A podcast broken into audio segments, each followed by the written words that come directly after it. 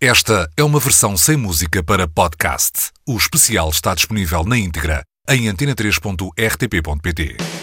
New Order. I, I never dreamed of becoming a singer in my life before. 35 anos depois de Low Life. I mean, it was good. It was a great record, and I love the way that he sealed it with the tracing paper, so that you had to destroy it. Com Mariana Oliveira, na Antena 3. Yeah, it was a good record. Great tracks.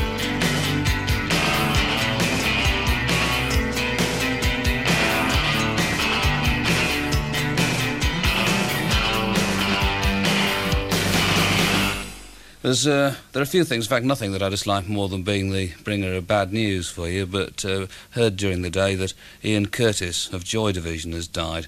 And beyond this, we, I don't know any details about it at all, but obviously our sympathies are due to the other members of the band, but most particularly to Ian's uh, family and friends.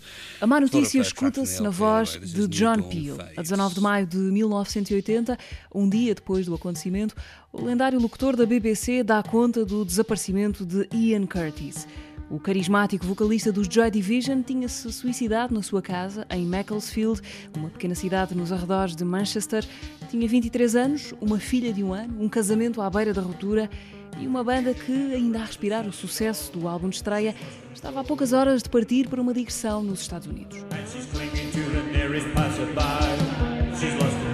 Eu acho que o suicídio de Ian Curtis teve um impacto tão grande logo nos anos seguintes a ter uh, ocorrido. Isilda Sanches, locutora da Antena 3. Que hum, marcou definitivamente a história uh, da música de toda a década de 80 e em vários países, inclusive em Portugal. Eu acho que aquelas tragédias que provocam desaparecimentos antes do tempo marcam sempre as respectivas gerações. Nuno Galopim, jornalista e melómano. Terá acontecido o mesmo no final dos anos 60, princípio dos 70, quando desaparecem um Jimi Hendrix, uma Janis Joplin, um Jim Morrison, nos anos 90, um Kurt Cobain.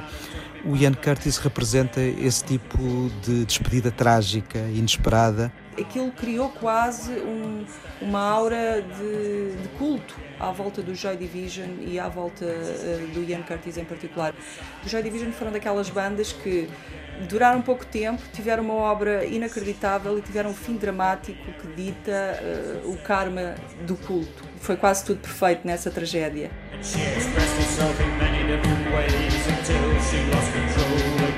Talvez haja desaparecimento e no vazio causado uh, pela morte do Ian Curtis algo que não é uh, necessariamente apenas um silêncio e ponto final. Há um ícone que fica, que nunca é esquecido por aqueles que o acompanhavam, que gera depois, em muitos que o escutaram, fenómenos uh, de descendência, que nascem precisamente porque, apesar do ponto final, ele não foi um ponto final do fim de texto, houve um parágrafo a seguir. O segundo disco dos Joy Division é editado dois meses depois da morte de Ian Curtis. O parágrafo seguinte da história começa com New Order.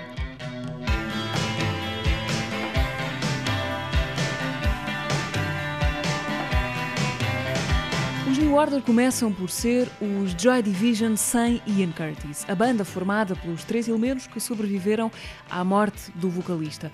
Bernard Sumner, o guitarrista, que agora salta para a frente do palco, Peter Hook, baixista, Stephen Morris na bateria e mais tarde Gillian Gilbert nos teclados.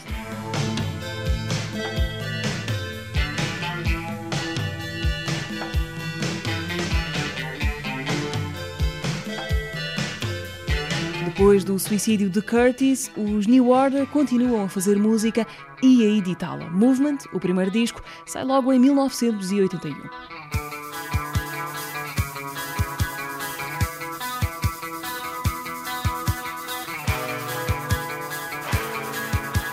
Dois anos depois, é a vez de Power, Corruption and Lies.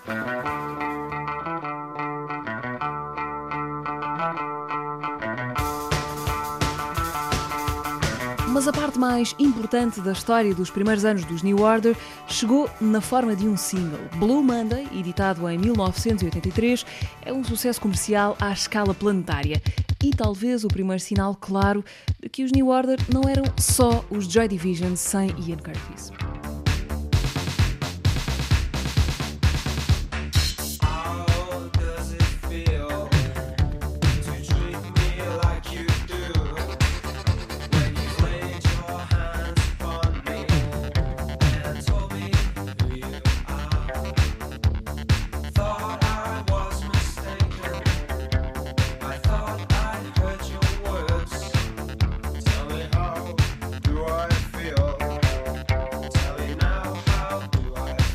Depois de Blue Monday, os New Order já são, por direito próprio, uma banda de dimensão global. Mas é preciso esperar por 1985 para ouvir o grito do Ipiranga da nova banda para com o passado Joy Division. Low Life, o terceiro disco dos New Order, editado há 35 anos, a 13 de maio de 1985, é a aparição que assinalamos hoje na Antena 3. O Low Life é o álbum que começa a criar aquilo que podemos definir a assinatura dos New Order. Alexandre Fernandes é Alex FX, músico e produtor do Porto. É um adolescente de 15 anos quando escuta pela primeira vez aquela banda de Manchester que era uma espécie de continuação dos Joy Division. Nessa altura, nos inícios dos anos 80, eu tinha um grande amigo meu que começou ele, ele a ser um ávido colecionador dos New Order, enquanto eu era dos Depeche Mode. Então, como nós nos encontrávamos regularmente porque éramos vizinhos, havia ali um intercâmbio de lições entre nós. O que eu lhe passava de informação sobre os Depeche, ele passava-me sobre os New Order. O Low Life acontece numa altura fulcral para eles, que é quando eles estão a regressar de, das tours do Power Corruption Analyze nos Estados Unidos, de irem ali de choque, encontrar toda o movimento daquela club scene americana e das experiências que tiveram com o Arthur Baker a fazer singles. E eles vêm com essa carga de perceber o impacto que eles tinham como uma suposta banda eletrónica que partia ou nascia das cinzas de uma banda de rock alternativo. Uh, e na altura, na América, já havia hip hop, já havia eletro, já tinha saído, quer dizer, tinha saído em 77 o I Feel Love de Donna Summer. A música de dança era algo extremamente importante.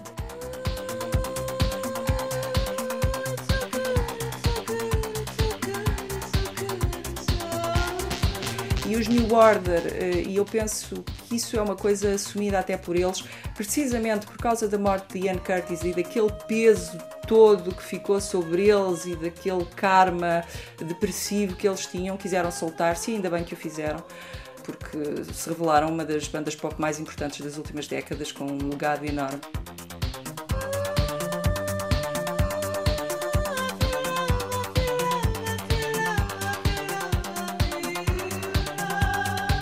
É verdade que os New Order são uma ex-banda de rock alternativo independente à procura de explorar os caminhos da eletrónica de dança. Mas também é verdade que a roda dos sintetizadores e das eletrónicas não é uma invenção que aparece por milagre em Low Life. O passado foi lá atrás, mas vale a pena dar lá um salto. Criou-se aquela ideia de que o Joy Division era uma banda sofredora, que o Ian Curtis era um deprimido e só gostava de música triste e infeliz, e depois gostavam de reggae, e gostavam de dub, e gostavam de Kraftwerk.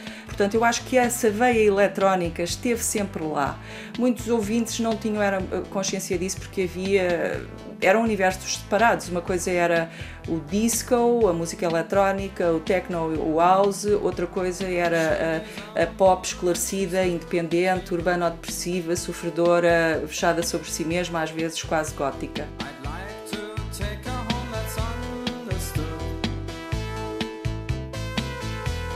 Eu acho que a influência dos Kraftwerk é muito evidente, não tanto no Joy Division, mas nos New Order, até no Blue Monday, porque eles foram buscar o, o Arthur Baker para fazer o Confusion, não o conseguiram uh, para o Blue Monday, mas depois foram buscá-lo para o Confusion. E o Arthur Baker tinha produzido o Planet Rock da África Bambata, que samplava os Kraftwerk. Eu acho que o Arthur Baker, se calhar, foi o catalisador técnico de os New Order perceberem até onde poderiam esticar a sua vertente musical a um clube, tentando manter a sua coluna dorsal como escritores de canções. O Movement é obviamente um disco que ainda está muito preso ao Joy Division, o Power Corruption Analyze ainda tem lá muito Joy Division, mas o Low Life já quase não há. Ainda há lá uma outra coisa que são alguns clichês da música independente, nomeadamente no baixo de Peter Hook, que tem a ver com o Joy Division e com a cena dos anos 80, mas eles de facto emanciparam-se com o Low Life já resta muito pouco de Joy Division e imagino até que restem muito poucos fãs de Joy Division a, a seguir New Order com devoção quando saiu o Low Life. Eu lembro que na altura, de facto, o, o, pessoal da Gabardine que se vestia de preto não achou assim tanta piada esta viragem mais ligeira dos New Order. O Low Life nasce perante uma banda que sabe qual é o seu caminho, conhece-se a si própria e, sem esquecer o passado, mas sem ter de estar permanentemente a olhar para o retrovisor, consegue aqui assim finalmente pensar: isto sou eu e vou continuar por aqui.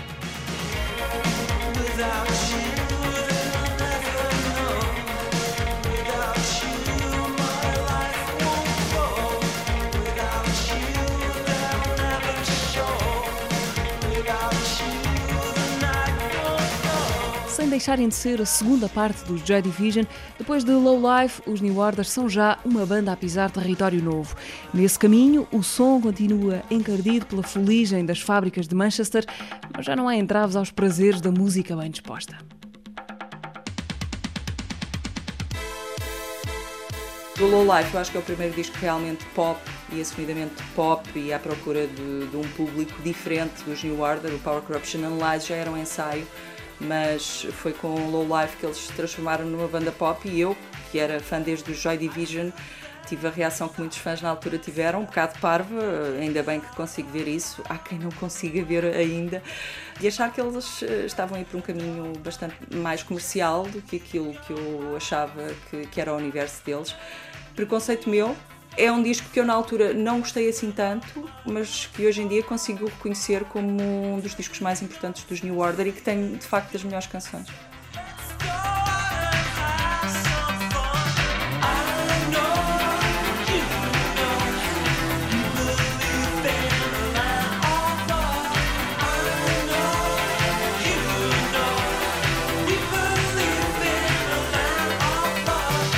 Este álbum, o Low Life, tem temas como os singles que foram mais conhecidos, naturalmente, o Perfect Kiss e o Subculture, que são temas que foram vocacionados quase mesmo aos clubes. Perfect Kiss, portanto, foi feito como um tema original enorme, de quase 9 minutos, e depois é que foi editado para o álbum.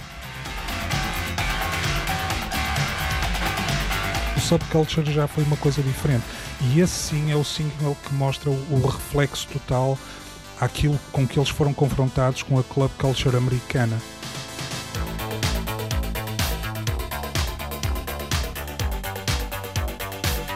Partiam, partiam da base do Blue Monday, de ter algo de uma canção ali atrás, mas serem movidos por aquele, aquele músculo de, de, de máquinas, de, de, ritmos, para ter um, um, objetivo específico de que a música poder-se ouvir uma canção num clube. Acho que o intuito deles passava muito por isso.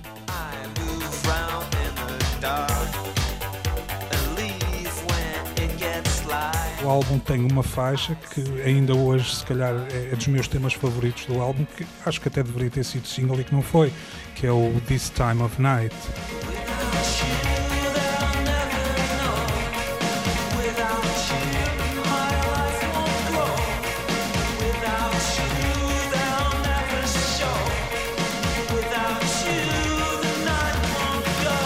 tem também, acho que a primeira faixa que se ouve antes do disco sair foi o Elegia, que tinha sido feito originalmente como uma homenagem ao, ao Ian Curtis.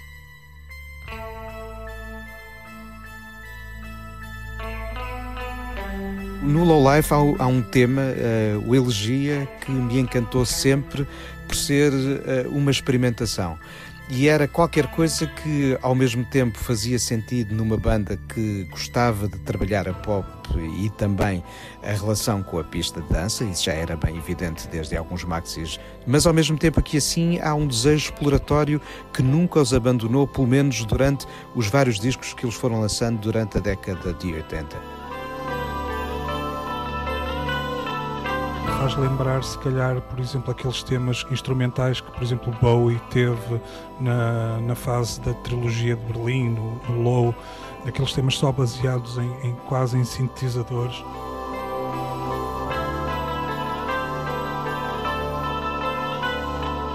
tem canções pop absolutamente perfeitas. Love Vigilantes é, é uma canção lindíssima. A letra até é um bocadinho tonta, é aquela descrição do soldado que volta da guerra para encontrar a mulher, eh, convencida que ele morreu e provavelmente com outro. Mas é uma canção que está muito bem construída, é bonita, é extremamente emotiva, nós conseguimos prender a ela, mesmo que não prestemos qualquer outra atenção à letra, porque só aquelas primeiras frases de eu quero ver a minha família, quero ver a minha mulher, aquilo é uma coisa que foi muito marcante e, e apela quase a, a, uma comunhão de grupo e toda a gente cantar aquilo, é, foi quase comovente.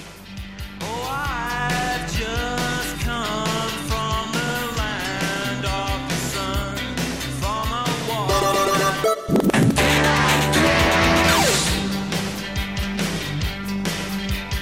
todos os anos que se passaram pelos New Order, houve hum, duas, três coisas que para mim eram sempre a peça que os identificava mais.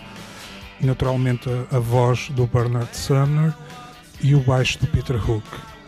O Peter Hook tinha uma forma, e tem uma forma muito específica de tocar baixo e assenta essencialmente em nem sequer ter muitas notas graves. Ou seja, em termos técnicos, a música dos New Order sempre me soou como algo que faltava ali um baixo. Podiam não ter aquilo que nós tecnicamente podemos perceber, nós produtores, por exemplo, que é uma, uma boa definição de, de, de grave dos instrumentos, isso, e não, aquilo soava sempre a uma maquete extremamente bem feita, mas que faltava ali algo. E eu, e eu como tinha por comparação os Depeche Mode, que era um extremo de produção, os New Order eu olhava-os sempre com um carinho de dizer assim: aqui está uma banda que está a ganhar forma, que teve um êxito brutal, como o Blue Monday, que escreve história, como por exemplo um, um, Man Machine dos Kraftwerk ou qualquer coisa assim. O, o disco fica para a história. O Bernard Summer não é propriamente um vocalista. Notas que é uma pessoa que não tem treino vocal e, isso é característico. Ao início poderia-te parecer naive, que pronto, era, eh, ele, ele, era o guitarrista do Joy Division e se calhar só faria cores e depois sentiu-se na necessidade de, de passar para o spotlight e parece que está sempre aquela voz com medo, mas, mas que no fundo é a característica daquilo.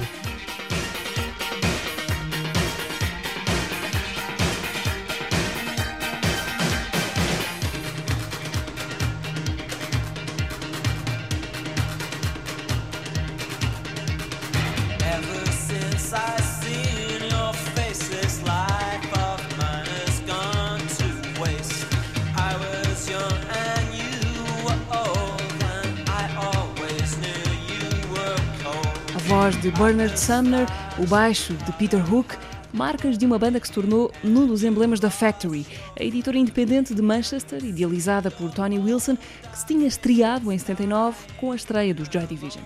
Os New Order acabam por ser o projeto que, por um lado, mais êxitos eh, talvez some ao catálogo da Factory e, ao mesmo tempo, dores de cabeça.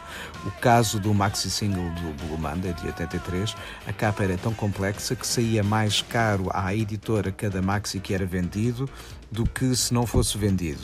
E há outra coisa aqui muito que é uma parte integrante e que não sendo uma parte sónica do disco, é uma parte definitivamente importante e singular na carreira dos New Order e temos que falar uh, a intervenção do Peter Saville na arte gráfica.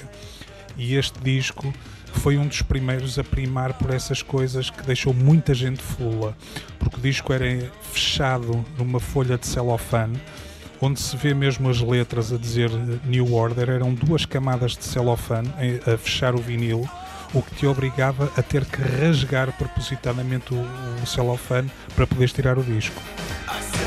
Peter Saville, designer ao serviço da Factory, foi um dos culpados por fazer dos discos da editora objetos de culto além da música e por desbastar as poupanças adolescentes de Alex FX. O Peter Saville é, é, é outro dos fatores que me fazia adquirir compulsivamente discos. porque uh, o disco não se encerra só na, na obra sónica que lá está. O disco é um todo.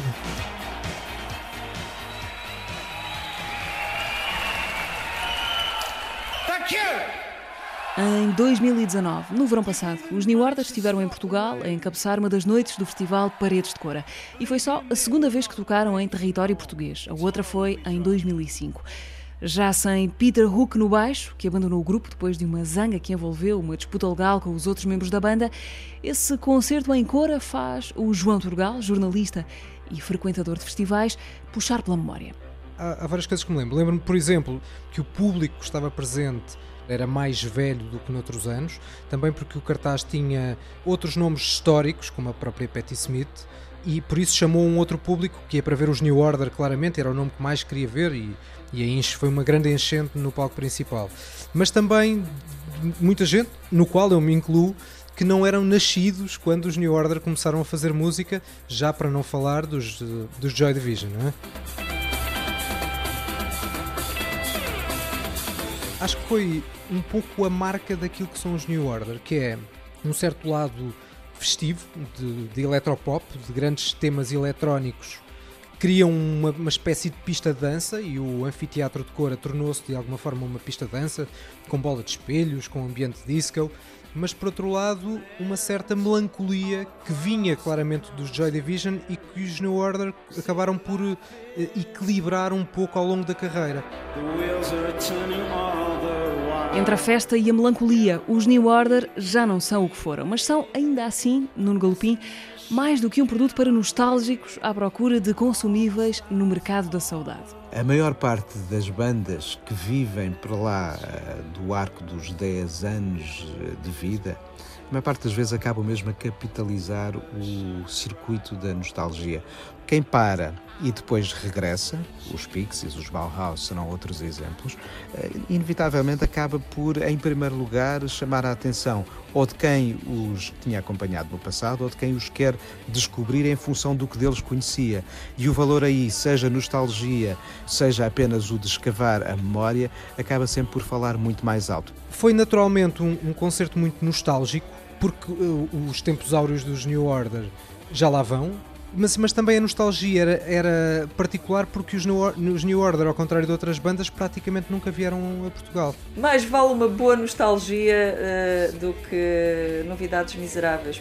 Os New Order tocarem em 2019 não, não teve aquela sensação de coisa datada, fora de tempo, como acontece com outras bandas que nós ouvimos hoje em dia e sentimos aquela sensação de que já não fazem sentido.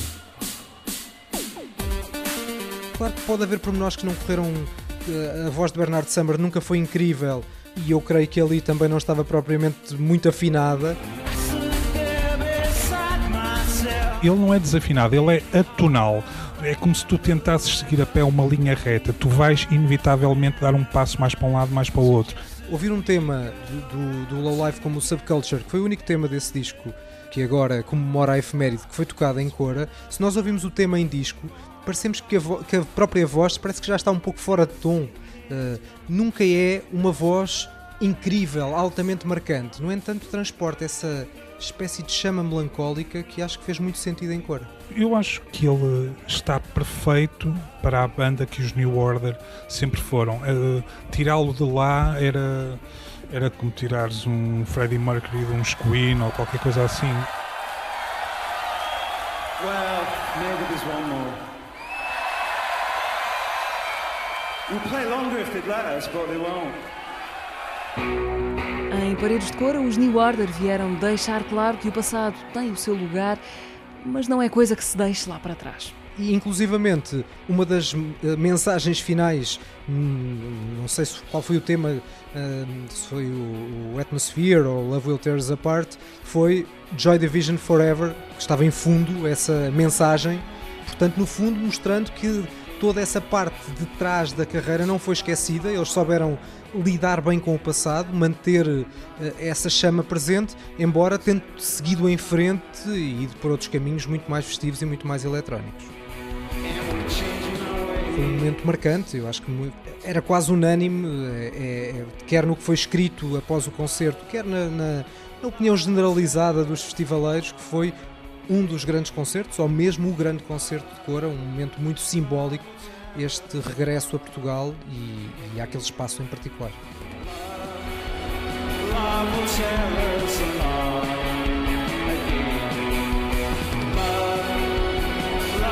Love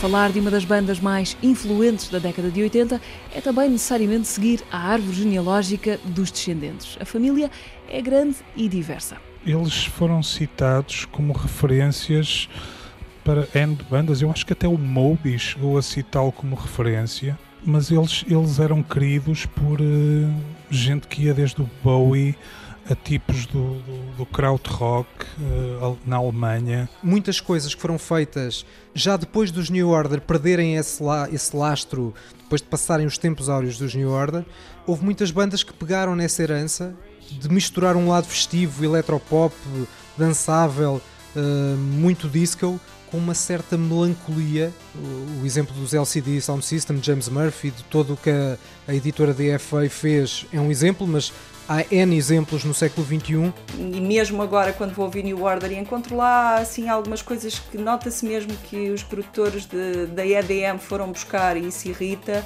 Bom, eles foram lá primeiro e fizeram, fizeram o que conseguiram com as ferramentas que tinham e fizeram bem.